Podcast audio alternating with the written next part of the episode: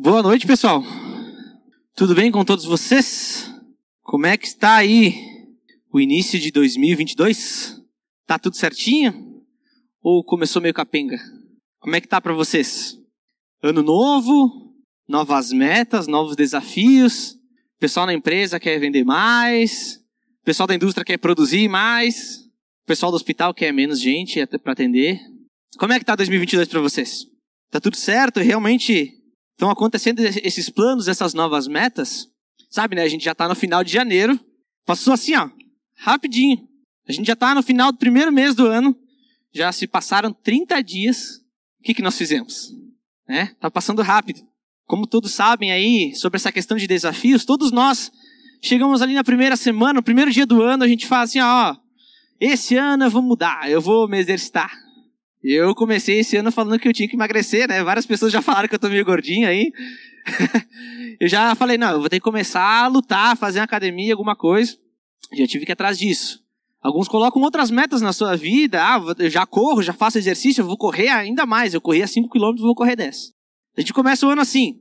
E colocamos metas pra gente. Colocamos prazos, colocamos desafios. Vocês sabem aí que no final do ano passado, eu e minha excelentíssima esposa, tá lá em cima, a gente casou, dia 18 de dezembro.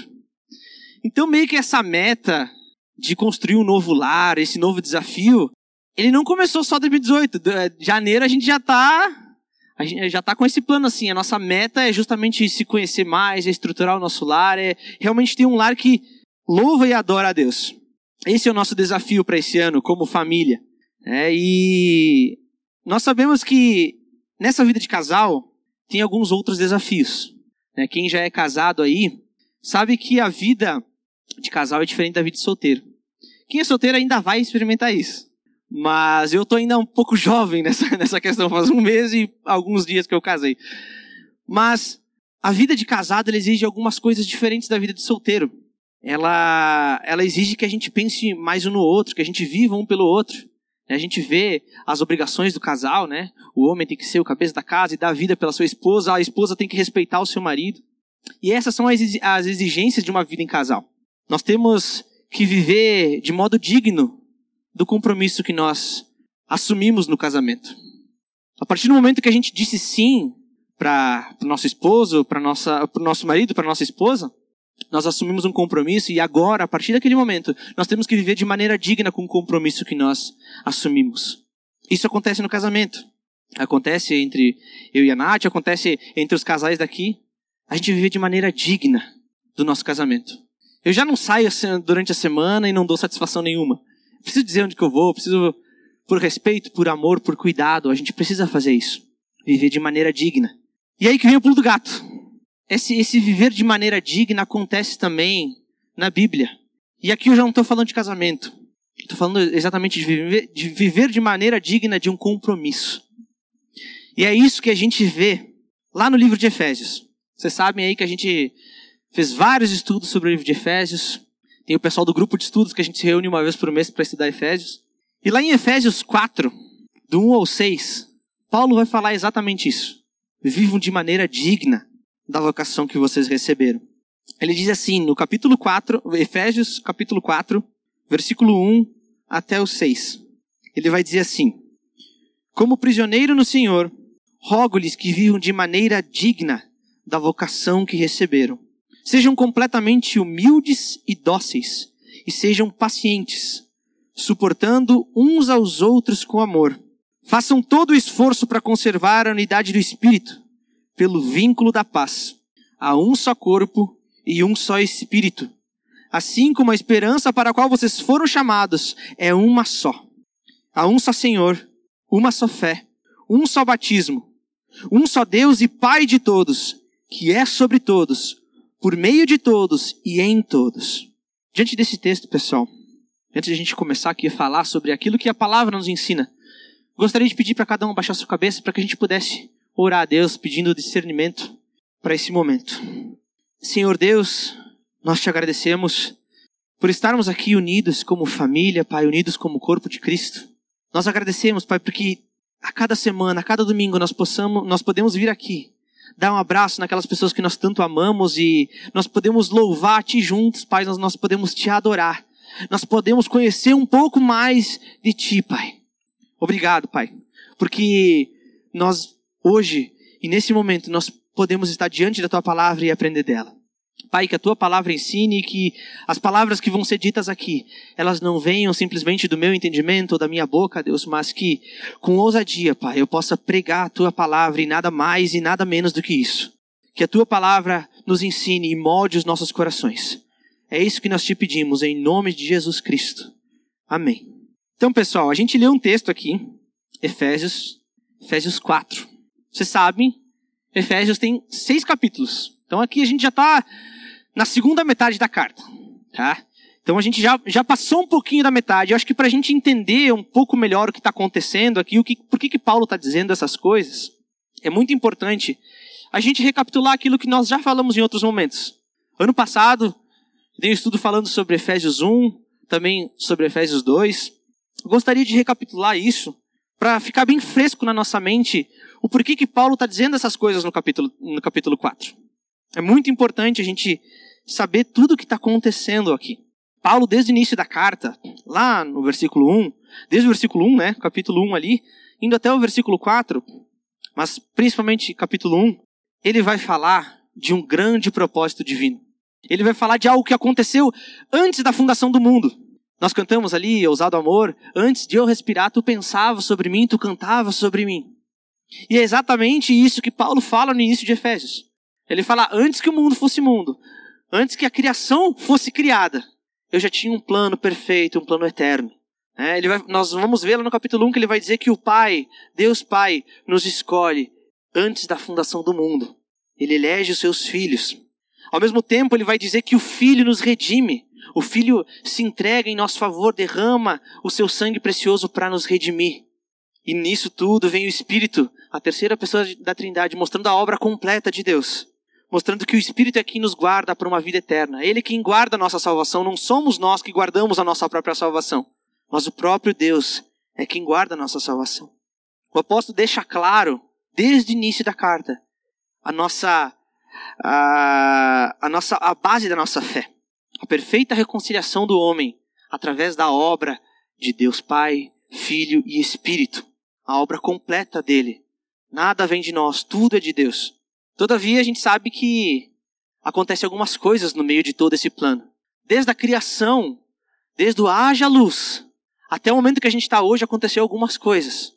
E o que atingiu mais a nossa vida foi exatamente aquilo que eu falei na última vez, um pouquinho ali em novembro, que nós falamos sobre a maior pandemia da história, que não é o Covid, não foi a peste negra, foi o pecado. O pecado atingiu todo mundo, atingiu todos nós, sem exceção. E o início do capítulo 2, Paulo vai dizer: vocês pecaram, vocês estão em pecado, vocês estavam mortos em transgressões e pecados. Capítulo 2, versículo 1, ele vai dizer o seguinte: vocês estavam mortos em suas transgressões e pecados. Nós estávamos mortos. Então, no meio de todo esse plano divino, entrou o pecado nas nossas vidas e, nos, e fez separação entre nós e Deus. E agora nós estávamos mortos. E o que acontece é que esse plano não surpreendeu a Deus. Deus já tinha, Deus já tinha ciência que isso iria acontecer. Antes da fundação do mundo, Deus sabia que nós iríamos pecar. Ele sabia disso. Inclusive, o plano, como a gente vê no capítulo 1, ele fala que Jesus é quem nos redime, ele já sabia que nós iríamos pecar. Jesus teria que morrer, sangue precioso, sangue perfeito, precisaria ser derramado para que nós pudéssemos ser redimidos. E é exatamente isso que acontece. Em Efésios 2, do versículo 4 ao versículo 5, ele vai dizer assim: Todavia, Deus, que é rico em misericórdia, pelo grande amor com que nos amou, deu-nos vida com Cristo, quando ainda estávamos mortos em transgressões. Pela graça, vocês são salvos. Então, é, tinha um plano divino, nós pecamos, nós estamos mortos, mas Deus, que é rico em misericórdia, morreu por nós, enquanto ainda nós estávamos mortos em transgressões e pecados. Enquanto nós ainda éramos inimigos de Deus. Enquanto nós ainda nos encontrávamos em, re, em rebeldia contra Deus. Isso não é só coisa de Paulo, não. Todos os apóstolos, Jesus dizia isso. O apóstolo João, na primeira carta de João, capítulo 4, versículo 19, ele vai dizer a mesma coisa, vai bater na mesma tecla. Nós amamos porque ele nos amou primeiro. Não fomos nós que amamos a Deus primeiro.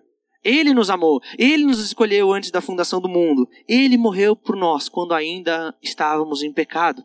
É através desse amor que nós amamos a Deus. E não somente a Deus, mas amamos uns aos outros verdadeiramente. É através do amor de Jesus, e somente através do amor de Jesus, nós conseguimos amar verdadeiramente, como Cristo ama a humanidade. É assim que acontece.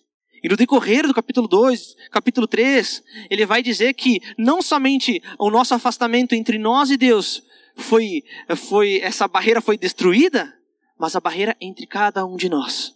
Ele vai falar que gentil e judeu agora são um corpo só. Não existe mais diferenciação. Não existe mais quem estava perto e quem estava longe. Não existe mais um povo ali, descendência de sangue, mas agora são todos os povos. Os gentios, nós também somos corpo de Deus. Não existe mais diferenciação.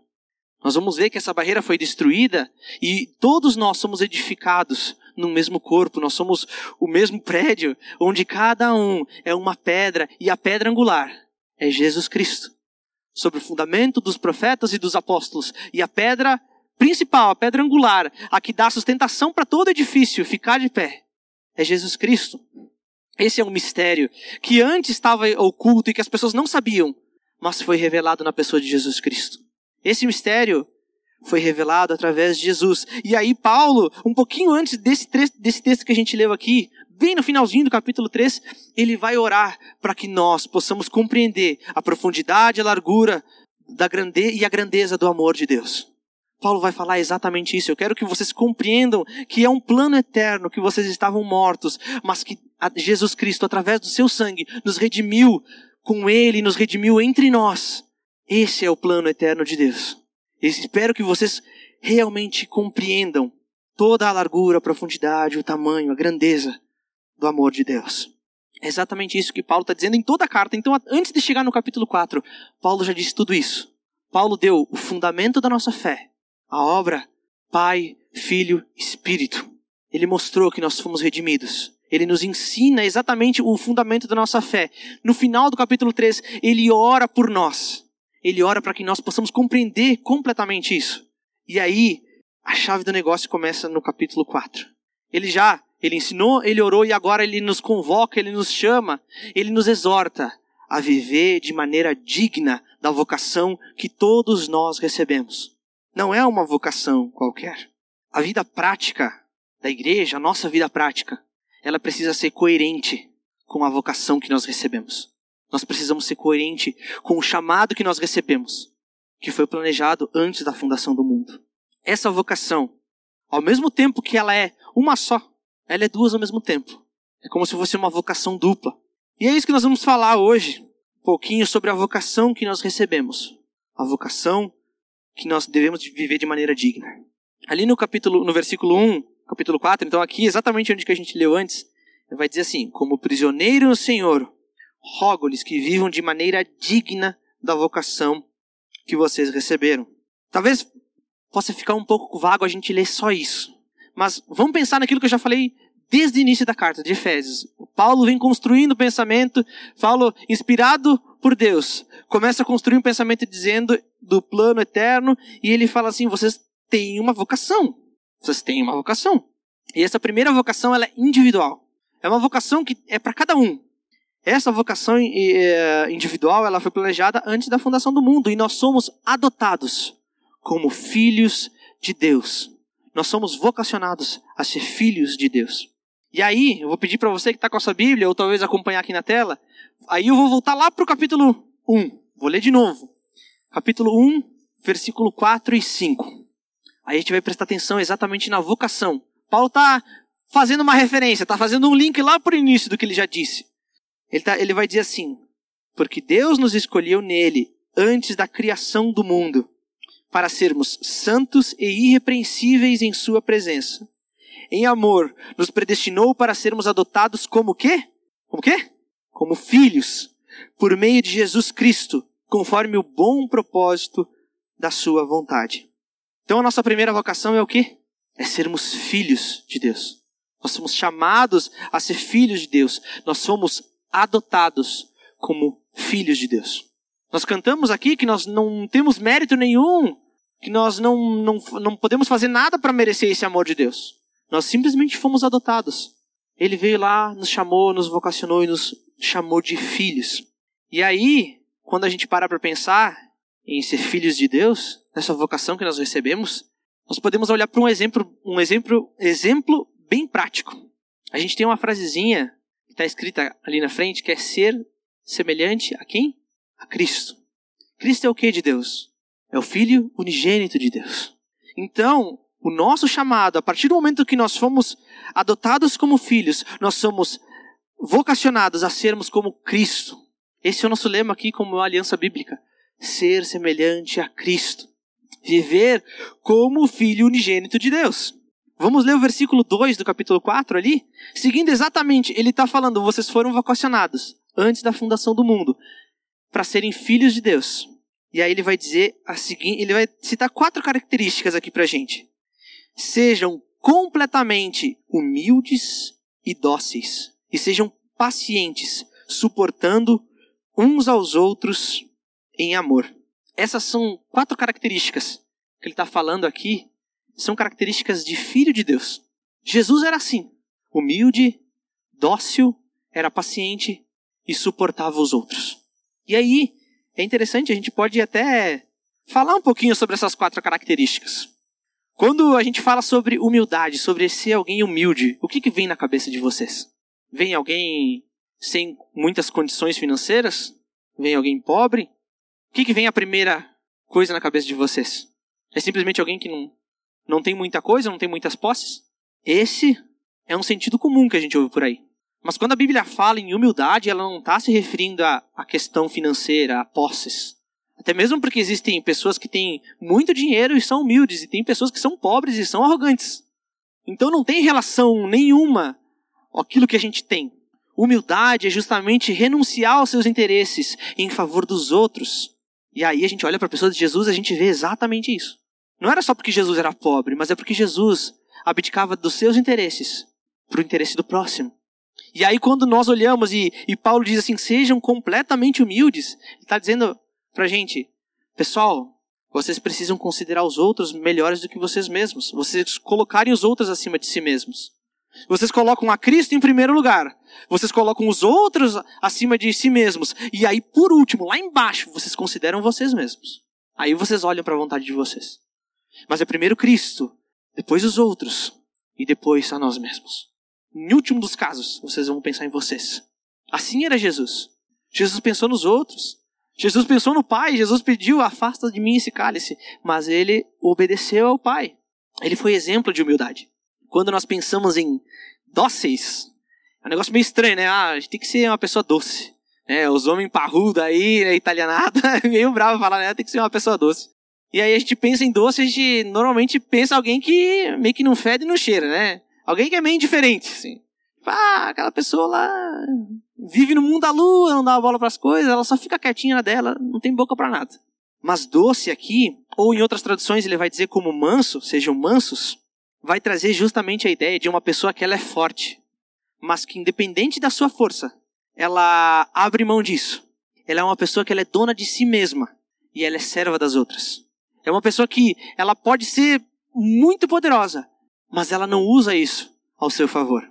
Se a gente pensar em dócil, manso, vamos pensar assim no animal, vamos pensar no cavalo. Né? Um, um animal forte, potente, que se ele der um coice na gente, acabou, né? E um animal, um, um cavalo manso, como é que ele é? um cavalo dócil, ele perdeu a força dele? Não. Ele continua sendo forte, mas ele é dono de si mesmo. Ele não, não fica corcoviando, ele não perde a cabeça, mas ele serve aos outros. E Paulo está dizendo assim: sejam dóceis, sejam mansos. Mesmo que vocês sejam fortes, mesmo que vocês saibam, mesmo que vocês tenham poder, abdiquem disso e sejam servos dos outros. E aí ele vai citar outra característica. Ele vai dizer: sejam pacientes. Paciente não é para ser paciente de hospital, né? Quando ele diz paciente, a gente vem na, vem na nossa cabeça assim, ah, é alguém que espera muito. É alguém que bate aqui e ela não estoura. E é exatamente isso. Alguém paciente é alguém que é provocado, que é insultado e mesmo assim não revida. É alguém que tem poder para fazer isso, tem condição de fazer isso, mas nunca faz. É alguém paciente, alguém que não revida. E aí ele vai falar suportando uns aos outros com amor. Quando a gente fala suportando uns aos outros, normalmente a gente lê, né? Ah, tem que aguentar aquele cara chato.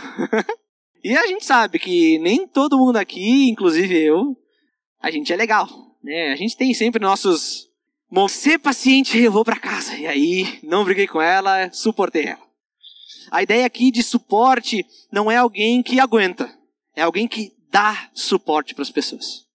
Então nós somos vocacionados justamente a dar suporte para as pessoas. Jesus também era assim. Jesus dava suporte para aqueles que não tinham suporte algum. Ele curava as pessoas que tinham necessidades, ele fazia mundos e fundos para ajudar as pessoas também. E aqui Paulo está falando exatamente isso. Vocês foram vocacionados a ser como filho de Deus.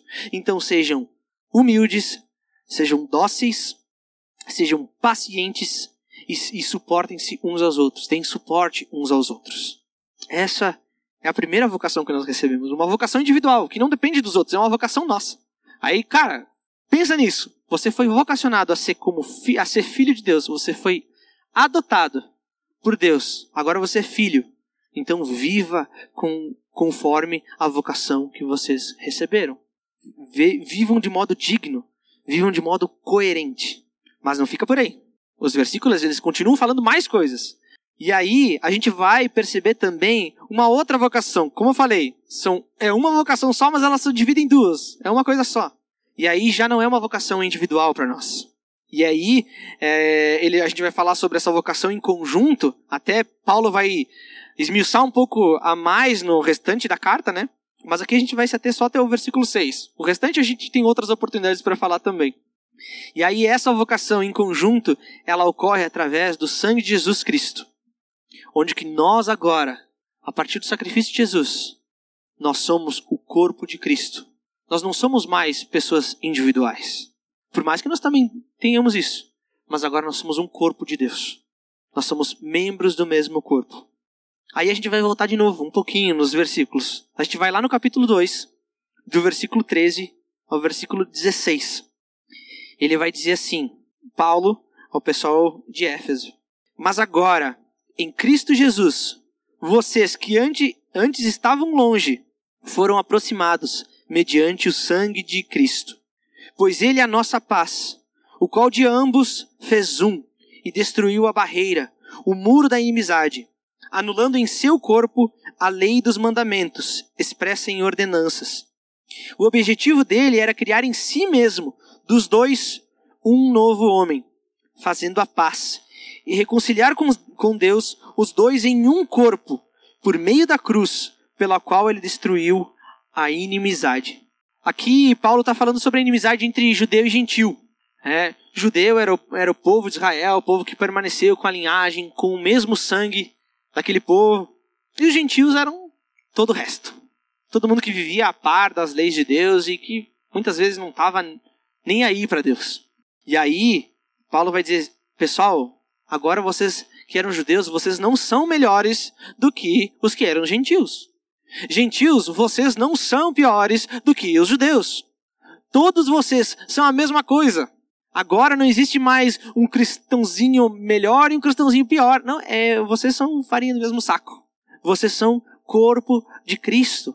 Não há mais diferenciação. Talvez isso possa parecer um pouco estranho pra gente, né? Porque a gente não tem muito esse negócio de judeu e gentil. Mas vou dar um exemplo para vocês. Talvez vai, vai ser um pouco mais claro essa diferença, esse ódio que judeu tinha de gentil. Pensa você, antes de conhecer Jesus. Aí você tinha uma empresa. Dar um exemplo. Se você não conhecia Jesus, você tinha uma empresa.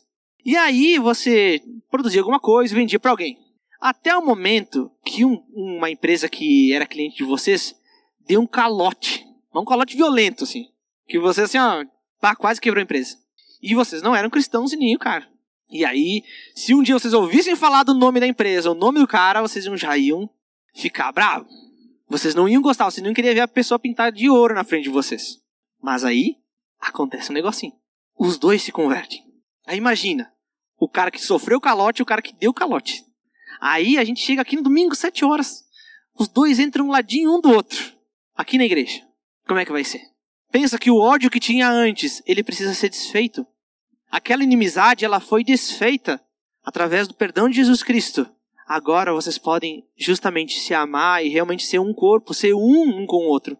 Antes vocês queriam distância, agora vocês querem estar perto uns um do outro, porque vocês são o mesmo corpo. Dá para entender a relação desse ódio assim? É exatamente isso que acontecia. Não que judeu tomou calote, mas esse ódio era algo assim.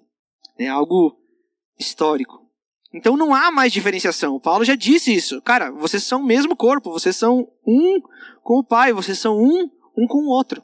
E aí, no versículo 3, ali do capítulo 4, o texto que a gente tem como base, ele vai dizer assim: façam todo o esforço para conservar a unidade do espírito pelo vínculo da paz. Então, já que nós somos vocacionados a ser corpo de Cristo unidos, agora nossa vocação é conservar essa unidade que Cristo fez por meio do seu sangue. Gente, uma coisa tem que ficar bem clara: não somos nós que, que nós nos unimos e nós criamos unidade. Quem criou unidade foi Jesus Cristo, através do sangue derramado na cruz. Ele já fez essa unidade. Essa união já foi consumada através do sangue de Jesus. Agora nós somos chamados a conservar essa unidade. Então, assim, gente, a partir do momento que a gente é crente, não tem mais inimizade. Não adianta, cara. Jesus já uniu a gente. Vocês podem não gostar um do outro, às vezes podem ter rixa, pode ter alguma coisa que não foi acertada, mas Jesus já nos uniu. Nós somos um corpo, um corpo unido. Quem criou essa unidade foi Cristo Jesus através do seu sangue. E nós somos chamados a viver essa unidade, a amar essa unidade e a nos esforçar para que essa unidade continue. É nos esforçar. Nos esforçar. Façam todo o esforço. Não é para ser um negócio é, fácil. Às vezes é fácil, às vezes não é. Mas é para a gente fazer esforço, para a gente conservar essa unidade que foi construída há mais de dois mil anos atrás. E aí o terceiro ponto que é meio que a chave de tudo isso, então a gente foi chamado a ser filho de Deus. E ao mesmo tempo nós fomos chamados a ser corpo de Deus. Eu sou filho e ao mesmo tempo eu sou corpo, eu faço parte da família de Deus. E tudo isso, essa dupla vocação, ela está cunhada sobre a mesma, mesma base, que é o plano eterno divino. Esse é o Paulo começou lá lá no início da carta e ele continua falando disso. Novamente a gente vai ver o apóstolo frisar exatamente essas coisas. E aí, dos versículos 4 até o 6, ele vai, vai exatamente dizer essas coisas. Ele vai dizer assim no capítulo no versículo 4: Há um só corpo e um só espírito, assim como a esperança para a qual vocês foram chamados é uma só. Então esse essa vocação a ser como Jesus, a ter o caráter de Jesus, a ter essa união no corpo, ela se baseia no espírito, no espírito de Deus. O Espírito que habita em cada um de nós. Ela está pautada em cima do Espírito. E esse mesmo Espírito é o que nos guarda por uma esperança eterna. Uma esperança eterna, que é a esperança da volta de Jesus, a esperança de uma vida eterna com Ele, uma vida na glória com o Pai. É essa esperança que o Espírito nos guarda. Ele também vai dizer que essa nossa vocação, ela está baseada na fé.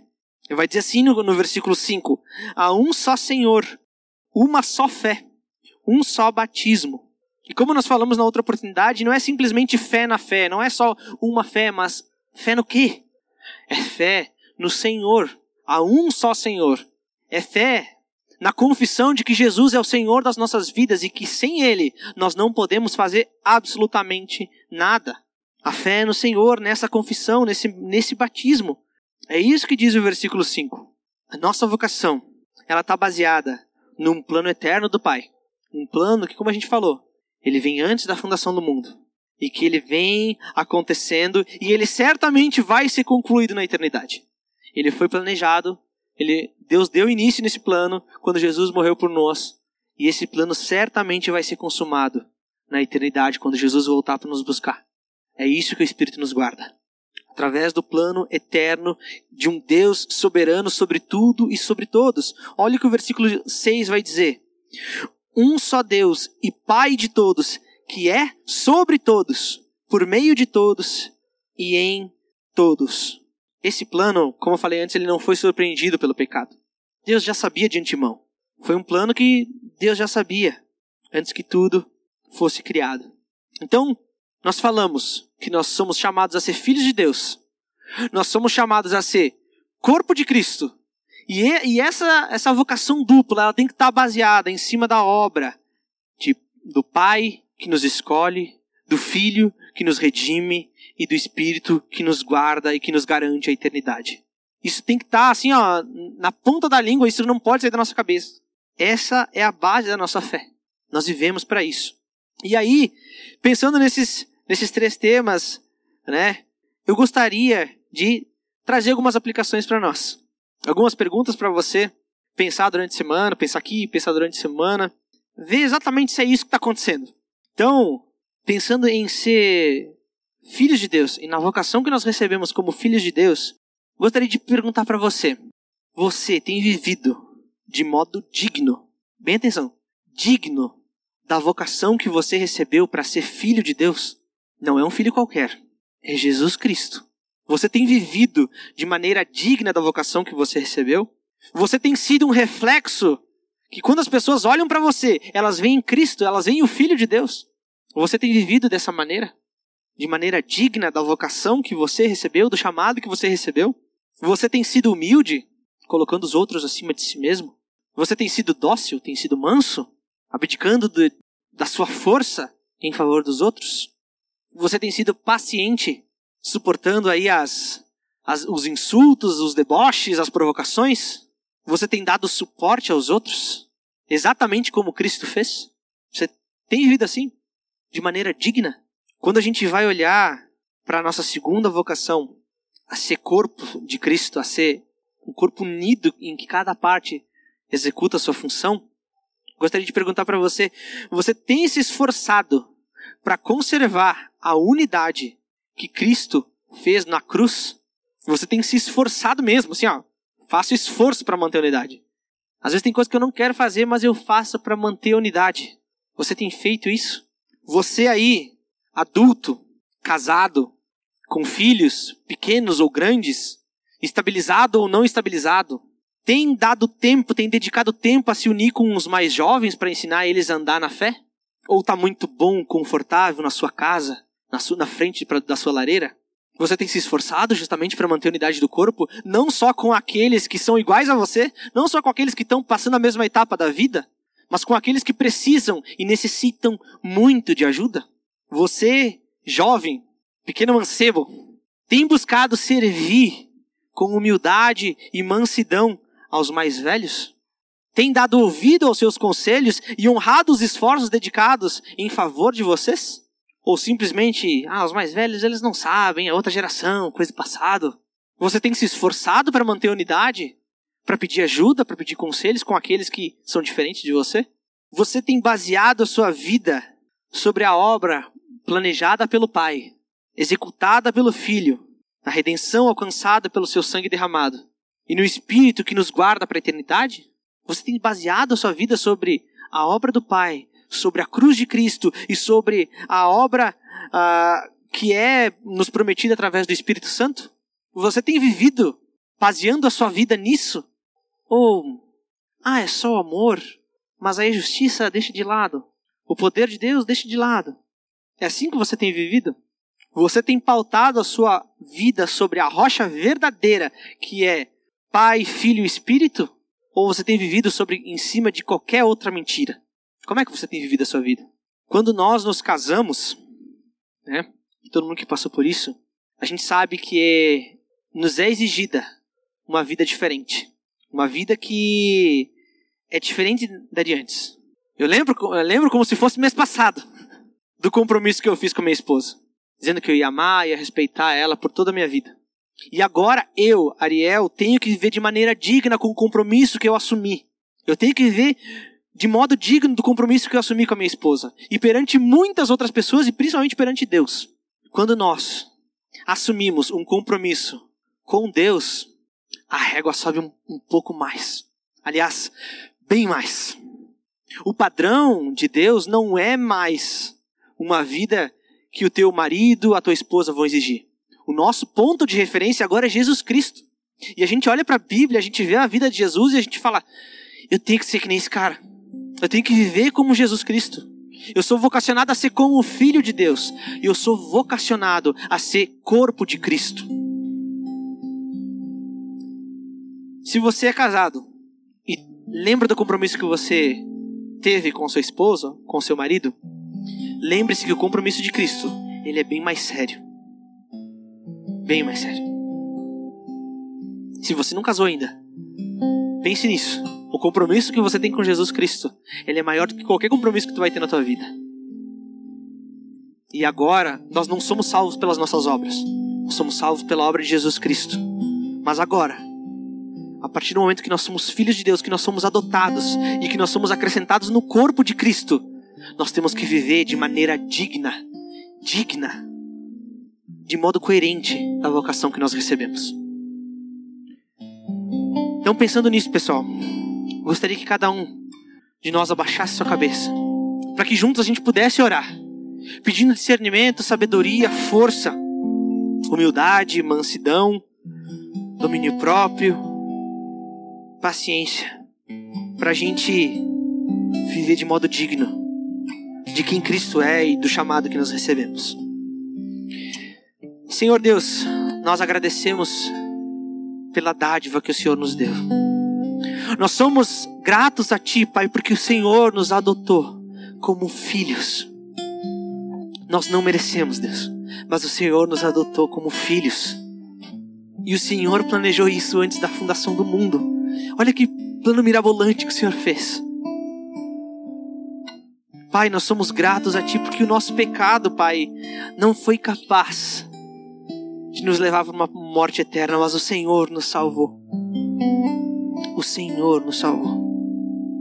O Senhor nos chamou, o Senhor nos chamou para perto, Deus. Pai, que através da graça derramada em nosso favor, Pai, nós possamos viver de maneira digna desse chamado que nós recebemos, dessa vocação que nós recebemos. Nós queremos ser iguais ao teu filho, Pai. Nós cantamos aqui hoje, nós queremos ser iguais a ti, Pai. Abre os nossos olhos para que a gente possa ver o grande amor que tu nos amou.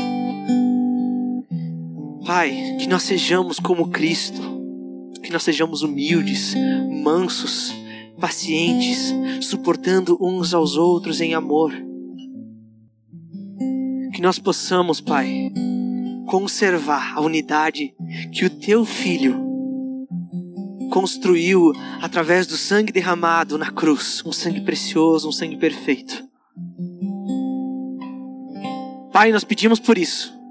Nos ajuda, Pai, nos fortalece, nos carrega no colo, Pai, nos dá ânimo, nos dá ousadia para viver para Ti, Pai nos dá coragem, Pai, para não desanimar e para viver de maneira digna, com o chamado, com a vocação que o Senhor nos deu. Viver de modo coerente, Pai. De modo coerente, a gente não quer mais ser crente 007, Pai. A gente não quer vir aqui ouvir uma coisa, cantar uma coisa, viver, virar as costas, ir embora e viver completamente diferente, Deus.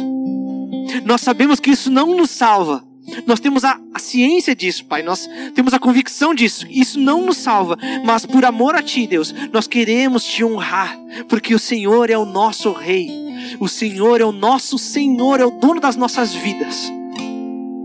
Pai, que nós vivamos novamente de maneira digna da vocação que nós recebemos em Cristo.